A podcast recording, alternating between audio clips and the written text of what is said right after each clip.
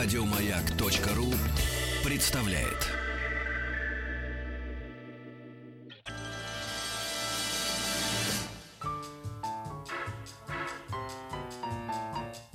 Научно-популярный радиожурнал. Кафедра.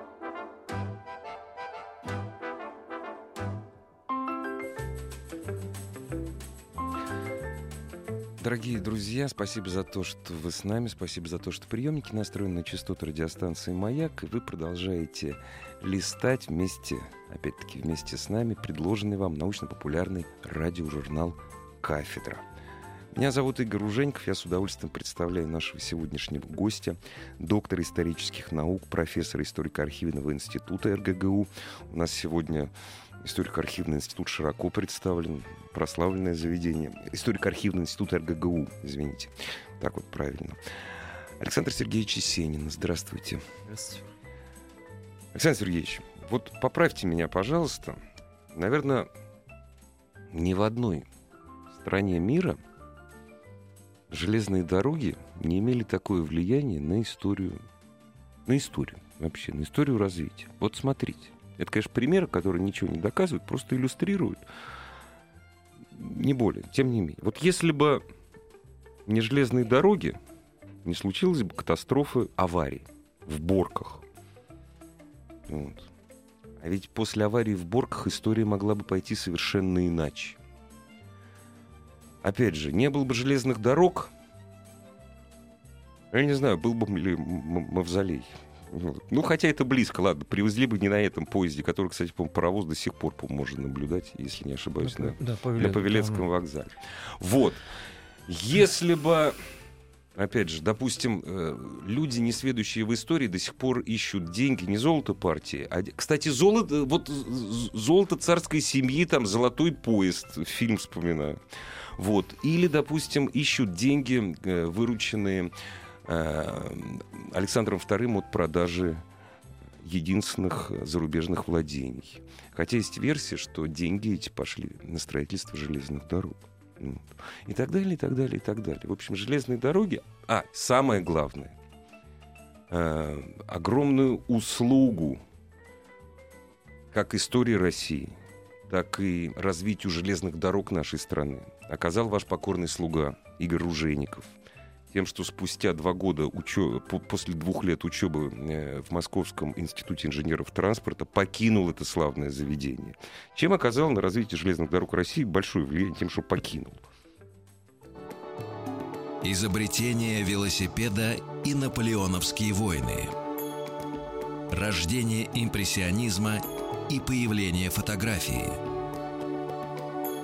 Восстание декабристов – и манифест коммунистической партии. Все это Великий Девятнадцатый.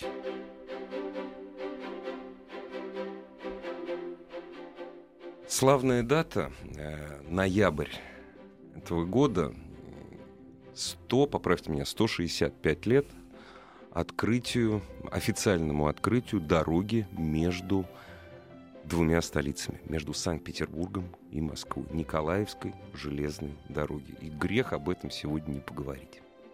Ну, это была Петербурго-Московская железная дорога. Сначала, Она Николаевская да. стала после 53 смерти. по-моему. 55-й, после 55 смерти. После смерти да, уже, после да, смерти. А в 23-м году ее переименовали в Октябрьскую. Вот она Октябрьская до сих пор. Причем есть у меня подозрение, что официально, наверное, она с 18 -го года до 23 наверное, никак не называлась. Ну, по... Хотя нет, нет, нет, Николаевская официально была во всех документах да? Николаевская. Да, указывается. Да, да, да, да. Давайте мы начнем с самого... Нет, можно начать э, с желтого. А расскажите, пожалуйста, а почему вот правда, что вот, вот это вот палец от там, Николаевской руки, там, вот это, или, допустим, э, расскажите, почему правда ли, что колея вот была такая, чтобы ворог не вторгся? Ну, давайте мы это напоследок оставим или вообще мимо пройдем. Не, ну, можно оставить ну, напоследок, ну, напоследок потому да, что об этом говорят, и надо какую-то ясность Ну да, все-таки. Унести. Да. Да. Но сначала о серьезном. А как вы считаете, вот мы запоздали со строительством железных дорог, или это было очень даже, то есть э, это было нормально, если смотреть на всю, на развитие вот Европы, Америки и так далее? Ну, первая железная дорога официально Британия была построена 1825 году, году, поэтому считать у нас в 37-м официально, 30 октября, ну, какая здесь разница?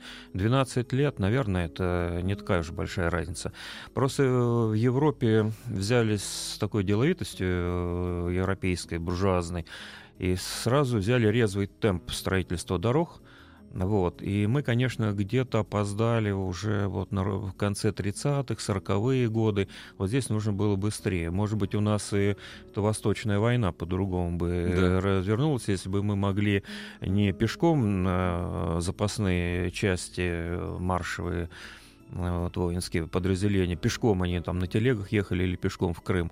А если бы могли очень быстро перебросить туда за сутки воинские подразделения, там события могли развиваться совсем по-другому. Но, увы. Вот. Я, кстати... Запоздание здесь произошло, но угу. я могу рассказать, тут был, были угу. серьезные причины этому. Какие? Ну, во-первых, э, тогдашняя элита в своем большинстве была против строительства, и причин тоже этому было очень много. У нас была очень серьезно расстроена финансовая система еще ну, в первой четверти в целом. Это наполеоновские угу. войны, прежде всего, да и другие войны вот, с турками, с э, иранцами. И, и как раз в 30-е годы министр финансов Егор Францович Конкрин решил провести очень серьезную реформу денежную. Он ее действительно, она растянулась по времени, она затронула и 30 официально, вот 39-й год, 40-й, 41-й, 43-й, тут несколько этапов было. И он, конечно, не хотел давать деньги – на строительство. На э, Да, с непонятным результатом. Да. Вот это первое. Второе очень серьезная проблема. Ну, э, это наш климат. Э, тогда еще было непонятно, как это все будет функционировать. Нигде в мире в таких северных широтах железные дороги не строили. Питер взять, даже Москва. Но если мы посмотрим на карту, это же Канада вот реально, да. Вот, потому, да, в Канаде, дорогие друзья, до сих пор железная дорога. Шутка, да, шутка. А там мало, там, там вот мало, одна да. железная дорога э, на той широте, которая у нас, это Рен Эдмонт, э, э, Эдмонтон, вот, она-то одна единственная и остается до сих пор.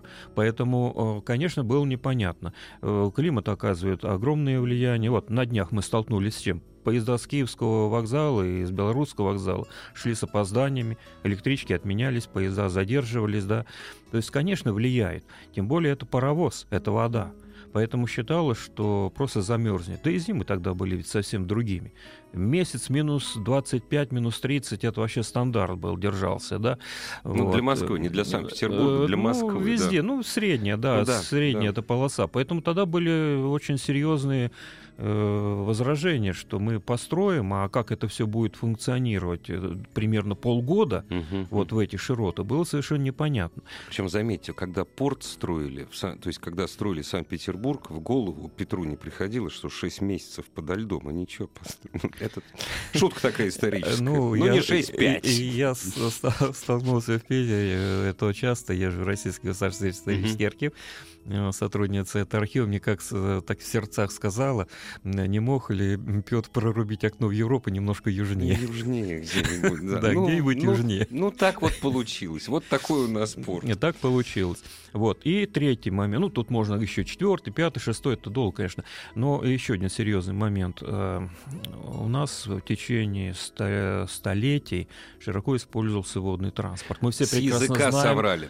Ой, соврали, извините, сорвали, да. Это дешевле это дешевле, это, нам, это намного дешевле. До сих пор дешевле. До сих пор да, дешевле. Самый дешевый вид транспорта. Конечно, да. конечно.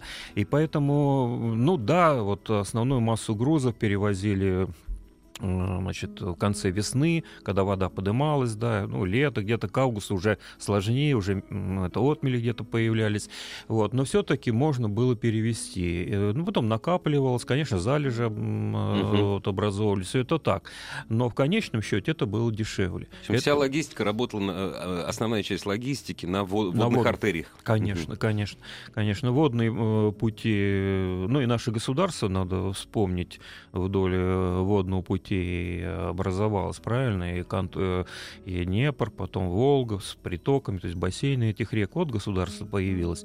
И, конечно, были созданы крупные э, водные системы. Они создавались, э, ну, собственно, в течение всего XVIII века, первой четверти первой четверти XIX века, э, и потом реконструировались постоянно. Действительно, это очень удобный был путь, традиционный путь. Так что вот несколько факторов э, влияло на то, что все-таки сдерживало строительство. Не э, нужно. жилья. Это считалось, да, считалось, что это не нужно.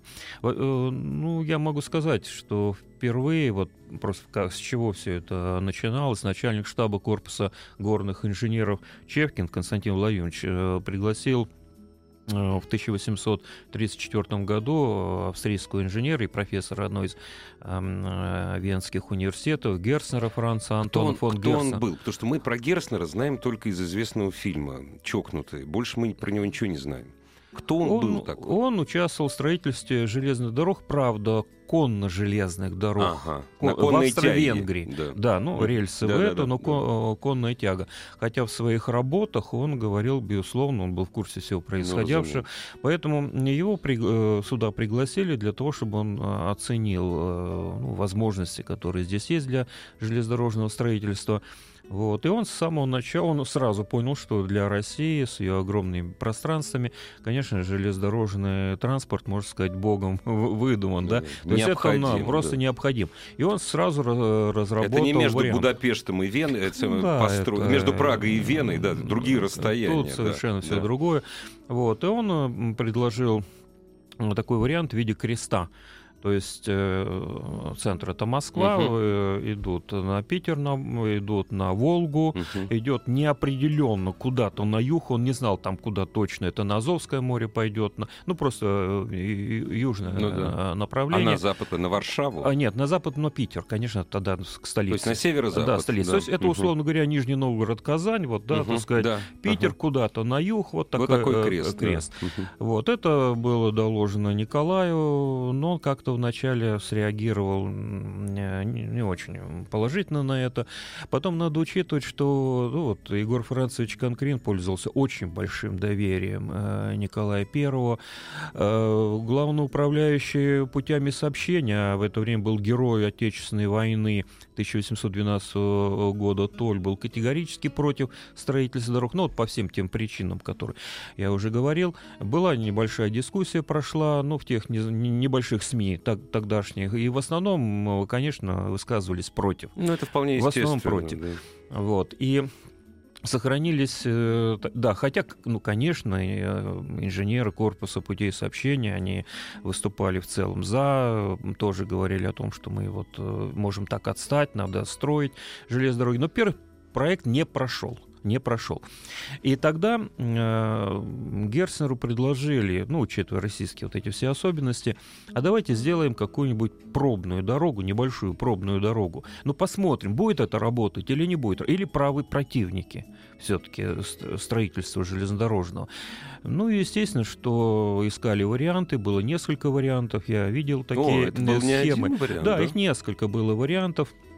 Вот, и э, что сыграло в пользу будущее эту небольшой этой дороги в сторону Царского села, а затем Павловска, это вопрос, э, значит, выкупа частных земель. А, Великий князь Михаил Павлович, который владел э, в основном землями вот в южном направлении, в сторону Царского села, он просто безвозмездно это передал понимая, что это, ну, надо попробовать. Надо попробовать.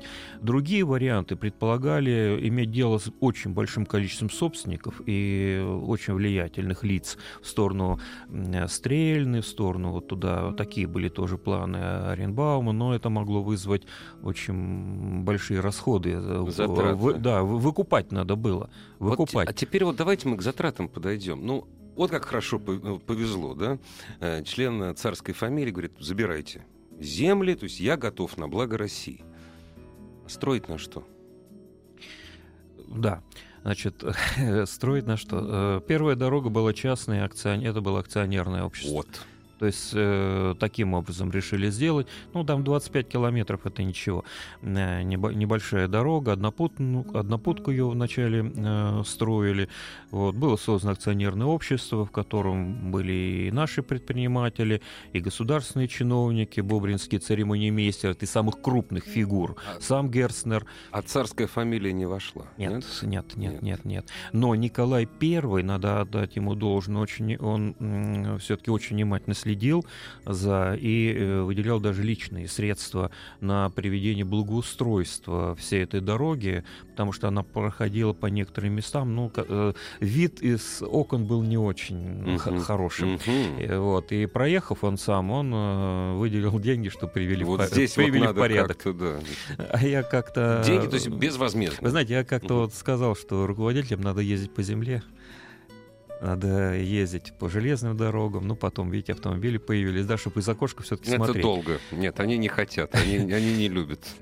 Э, ну, вот Николай Первый ездил. И потом князь Потемкин, он давно уже придумал, как делать так, чтобы вдоль дороги было все хорошо. Это у нас используется нормально.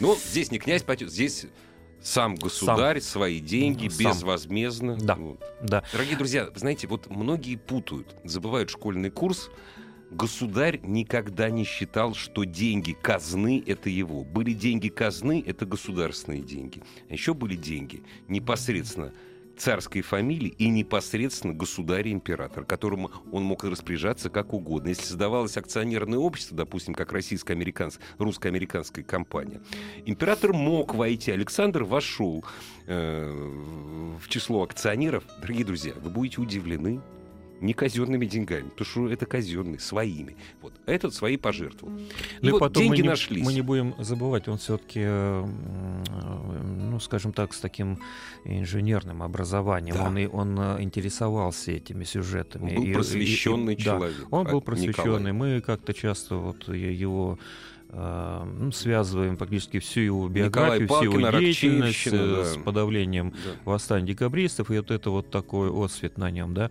А в действительности при нем с технической точки зрения было сделано очень много. Да очень много. Практически все. Вот. И если бы не сопротивление тогдашней элиты, конечно, мы бы и быстрее строили. Э, строили, больше строили. К сожалению, сопротивление вот ему приходилось очень э, жестко ломать. Ведь э, мы же, э, ну, это факт, я думаю, достаточно известный, когда обсуждался проект следующей железной дороги между двумя, строй, э, двумя столицами, да, Петербургом и Москвой, он передал на обсуждение уже проект, подготовленный э, очень влиятельными фигурами, да, потому что специальная комиссия работала во главе с Бенкендорфом э, фамилия известная, и должность, которую он занимал, я думаю, все э, знают. Э, Александр, и, извините, Христофорович. А, да, Александр Христофорович Бенкендорф. Вот. И тем не менее, комитет министров проголосовал против.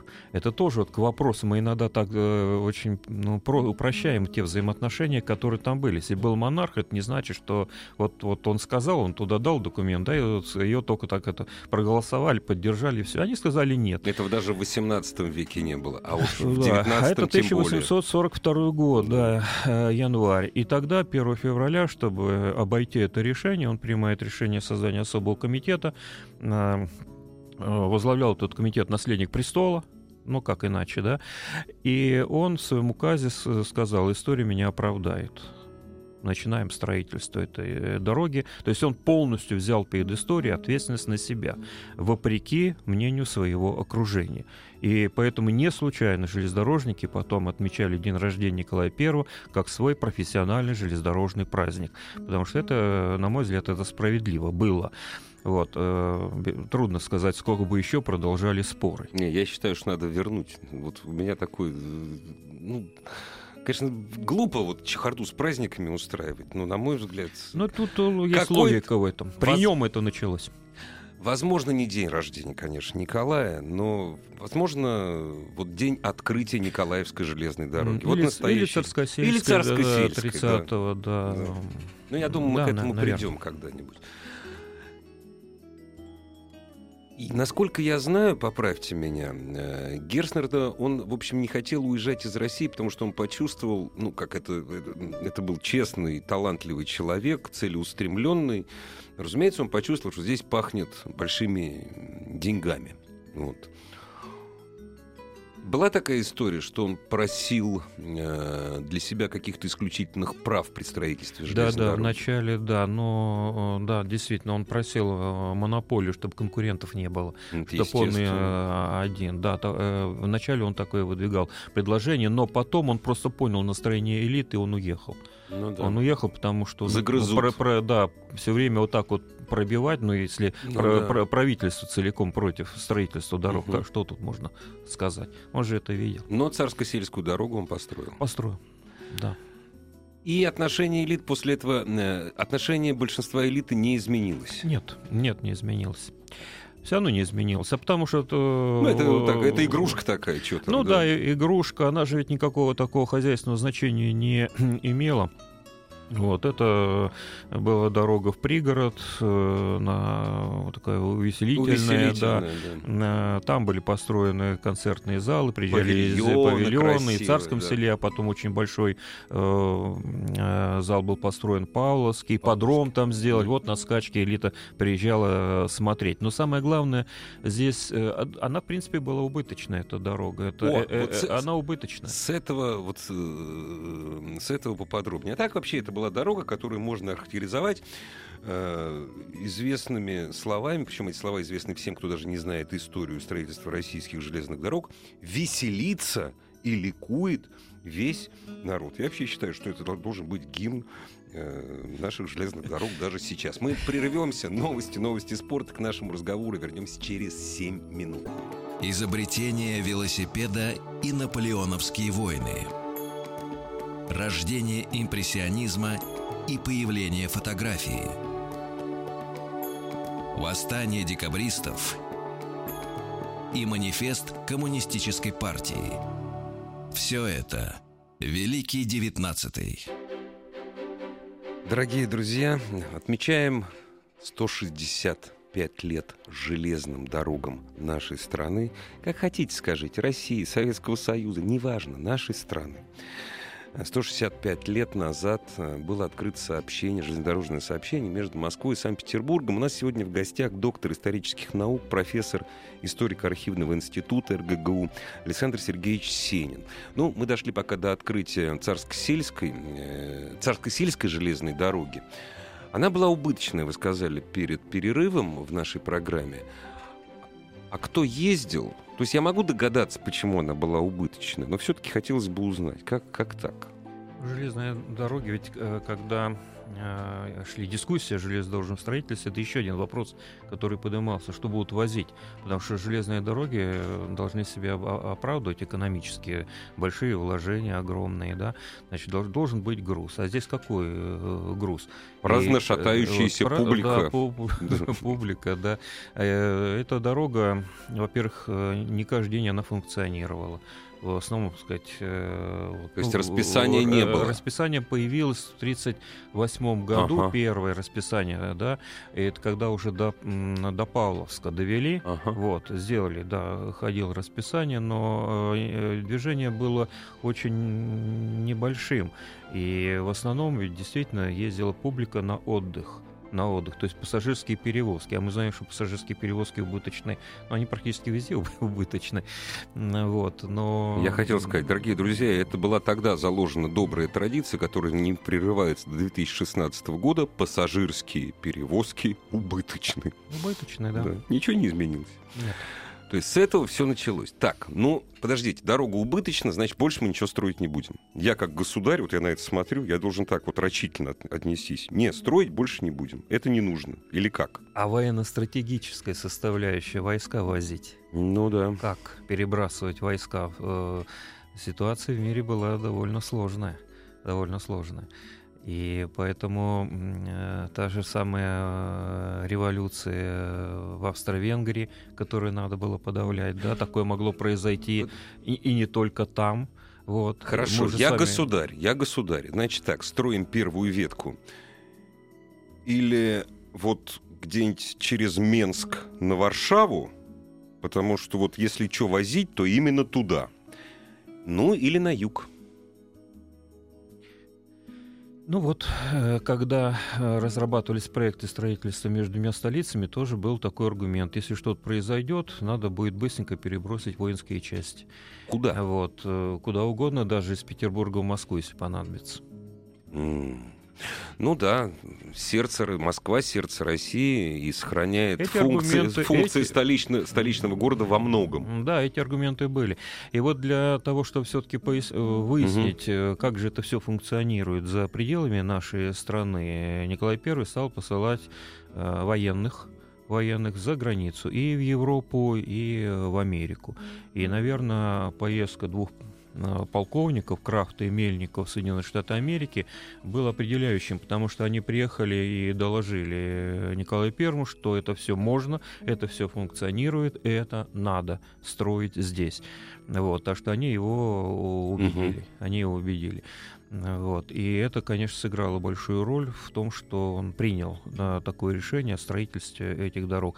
Ну а потом все-таки между Петербургом и Москвой, э, конечно, грузопоток э, был. Не совсем было понятно, откуда, куда пойдет этот груз, потому что в основном ведь возили в сторону Финского залива, в порты. Вот. И потом выяснилось, когда вот э, уже дорогу вели, то первое время 80% этого груза это шел груз из Москвы в сторону Петербурга, а в обратно только 20%. Ну, потихонечку это все стало регулироваться по мере э, расширения самой сети железных э, дорог.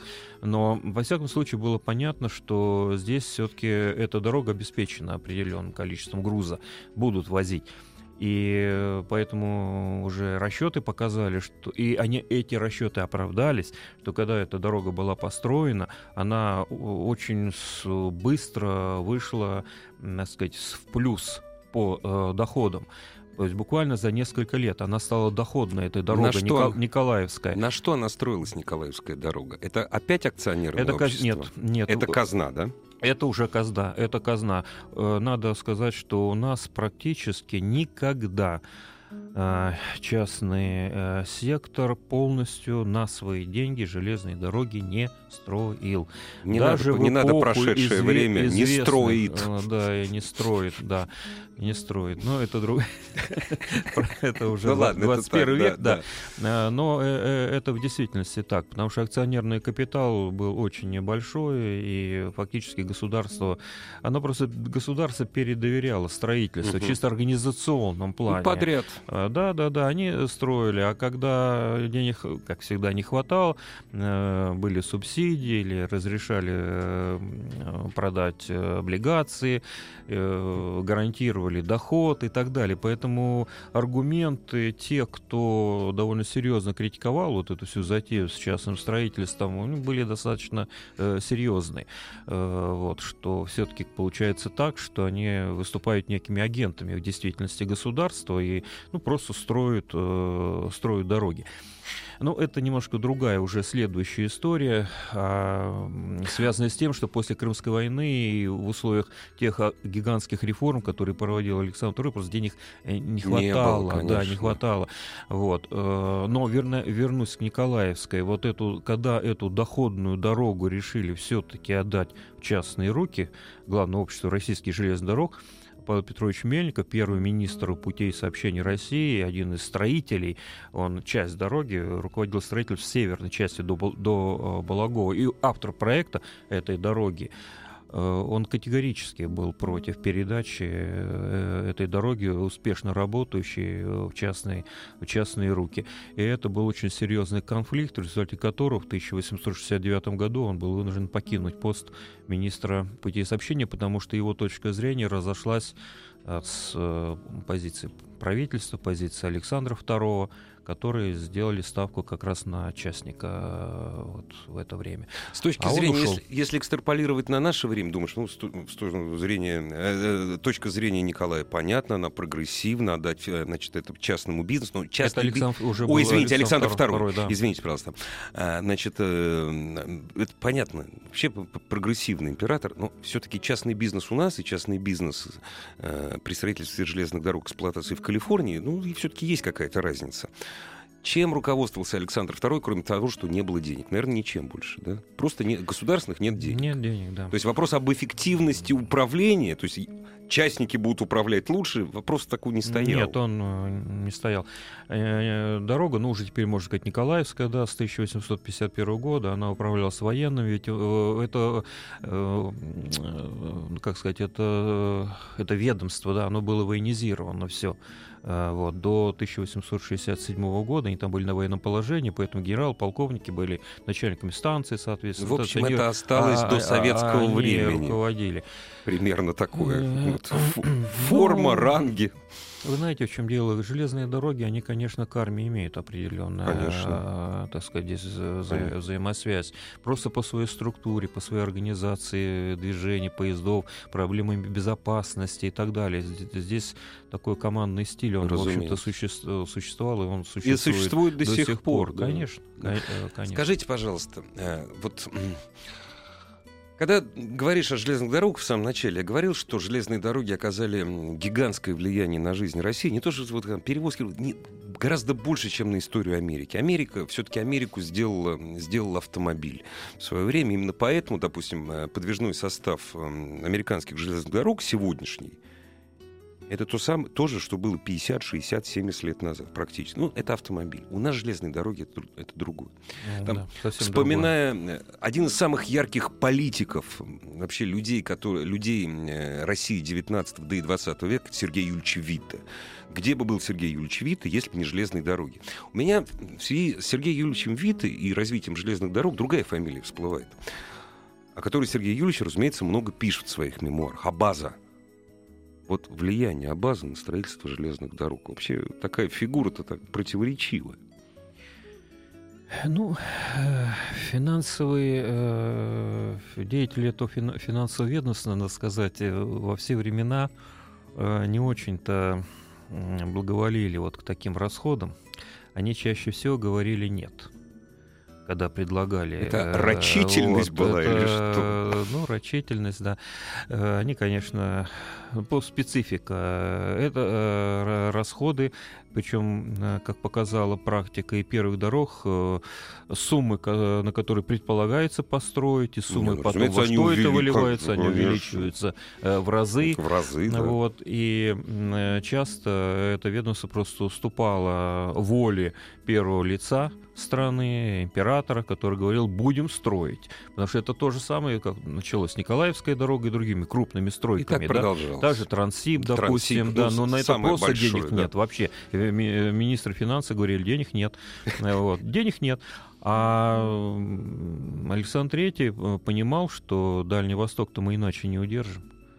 Там вообще никаких дорог не было, да. То есть э, как поддерживали из Одессы через Суэцкий канал, Индийский океан, там немножко с, долго. Семь морей, да, да немножко, немножко долго, долго, да, чтобы что, да. что ли перевести.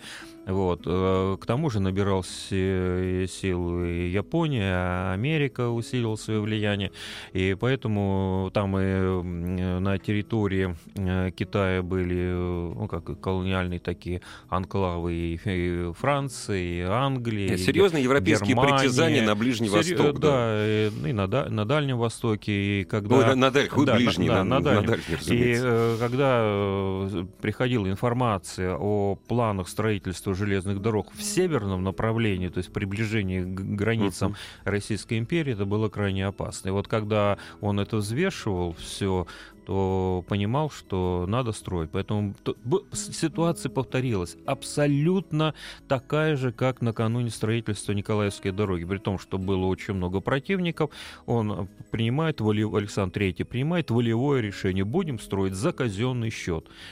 А, и та же самая проблема, что там возить, неосвоенная территория, промышленности нет, сельского хозяйства нет, возить войска войска.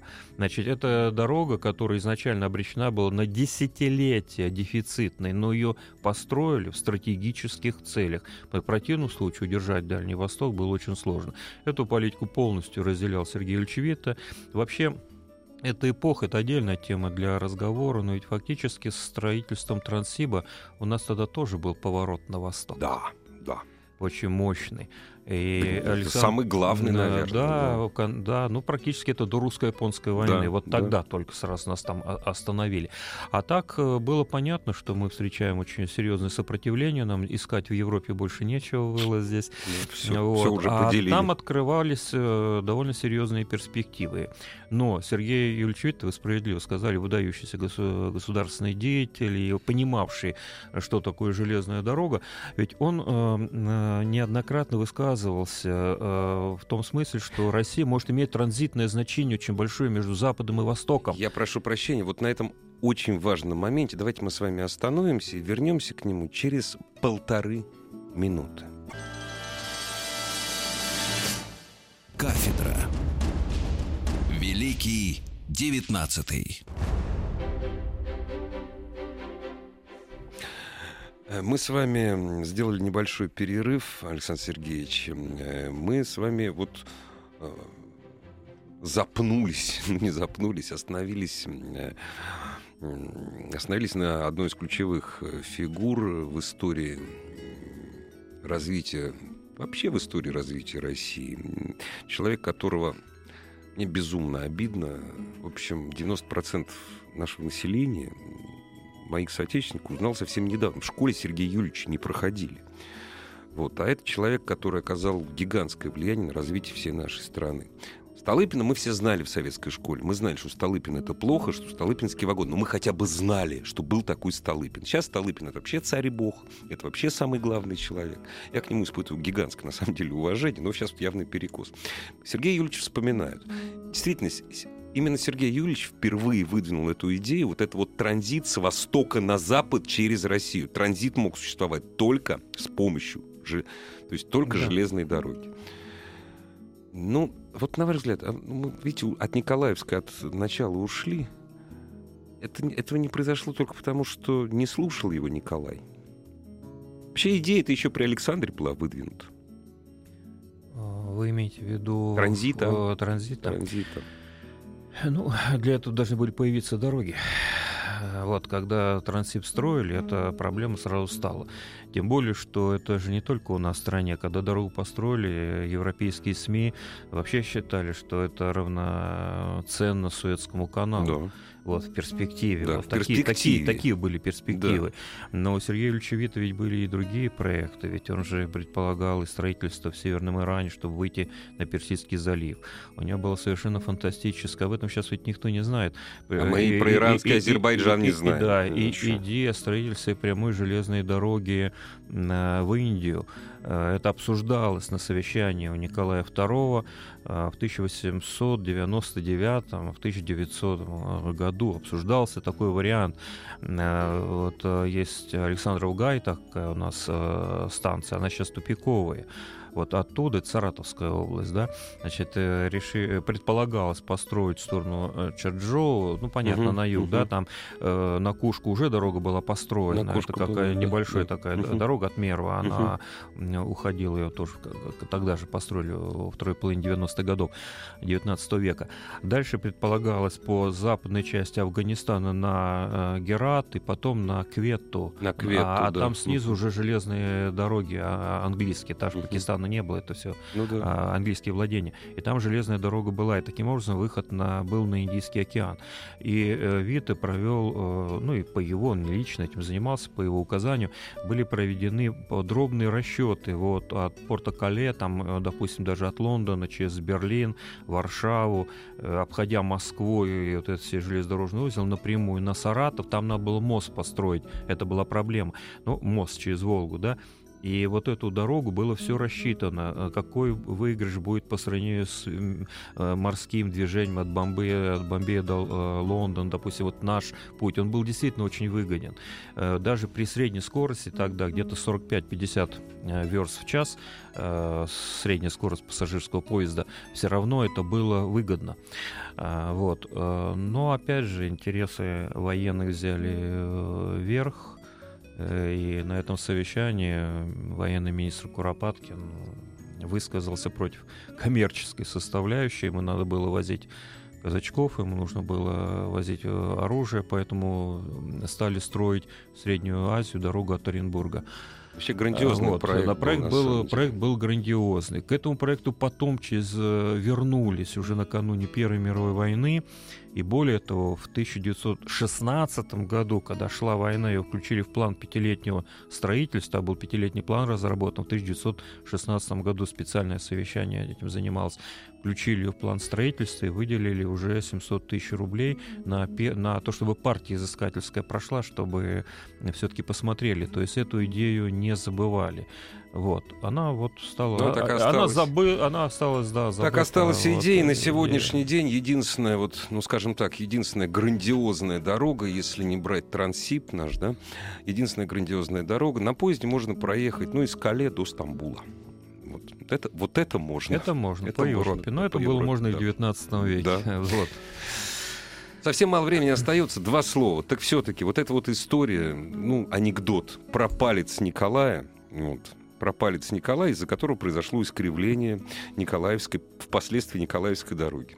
Да, э, э, действительности анекдот. Э, дорогу изначально было решено построить действительно по указанию Николая I прямую, магистрали, сейчас бы сказали, экстра-класса, ведь она была да. одной из лучших в Европе, когда ее построили. Двухпутная, прямая дорога, рассчитана на большие скорости. Не, забываем, не забудем, что это единственная дорога да. до сих пор, на которой могут ходить, ну, не высокоскоростные, но скоростные, по крайней мере, поезда. Ну, это да. единственная дорога у нас. Если Париж Леон сравнивать, это не высокоскоростный. Да, но, это, тем не менее. Это скоростная. Да, скоростная дорога. Все равно да. единственная.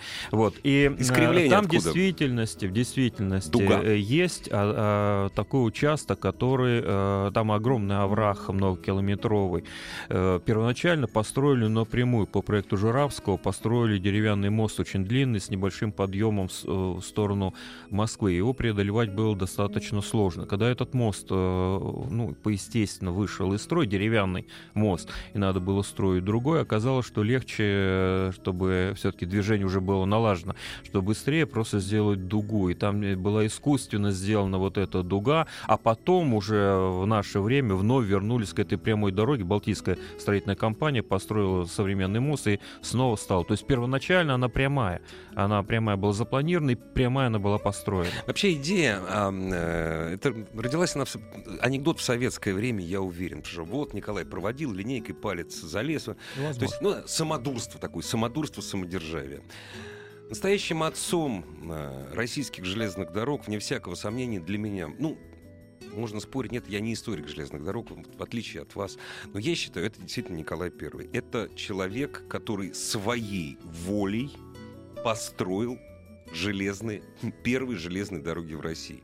И сегодня, вспоминая о начале открытия движения между Москвой и Санкт-Петербургом, вот не грех бы вспомнить вообще, что это за человек, поинтересоваться годы, э, поинтересоваться всей его жизнью, забыв про советскую школьную программу. Спасибо вам огромное за то, что часть выходного дня вы отдали радиослушателям радиостанции «Маяк». У нас в гостях был Спасибо. доктор исторических наук, профессор историк архивного института РГГУ Александр Сергеевич Сенин. Приходите к нам еще, пожалуйста. Еще больше подкастов на радиомаяк.ру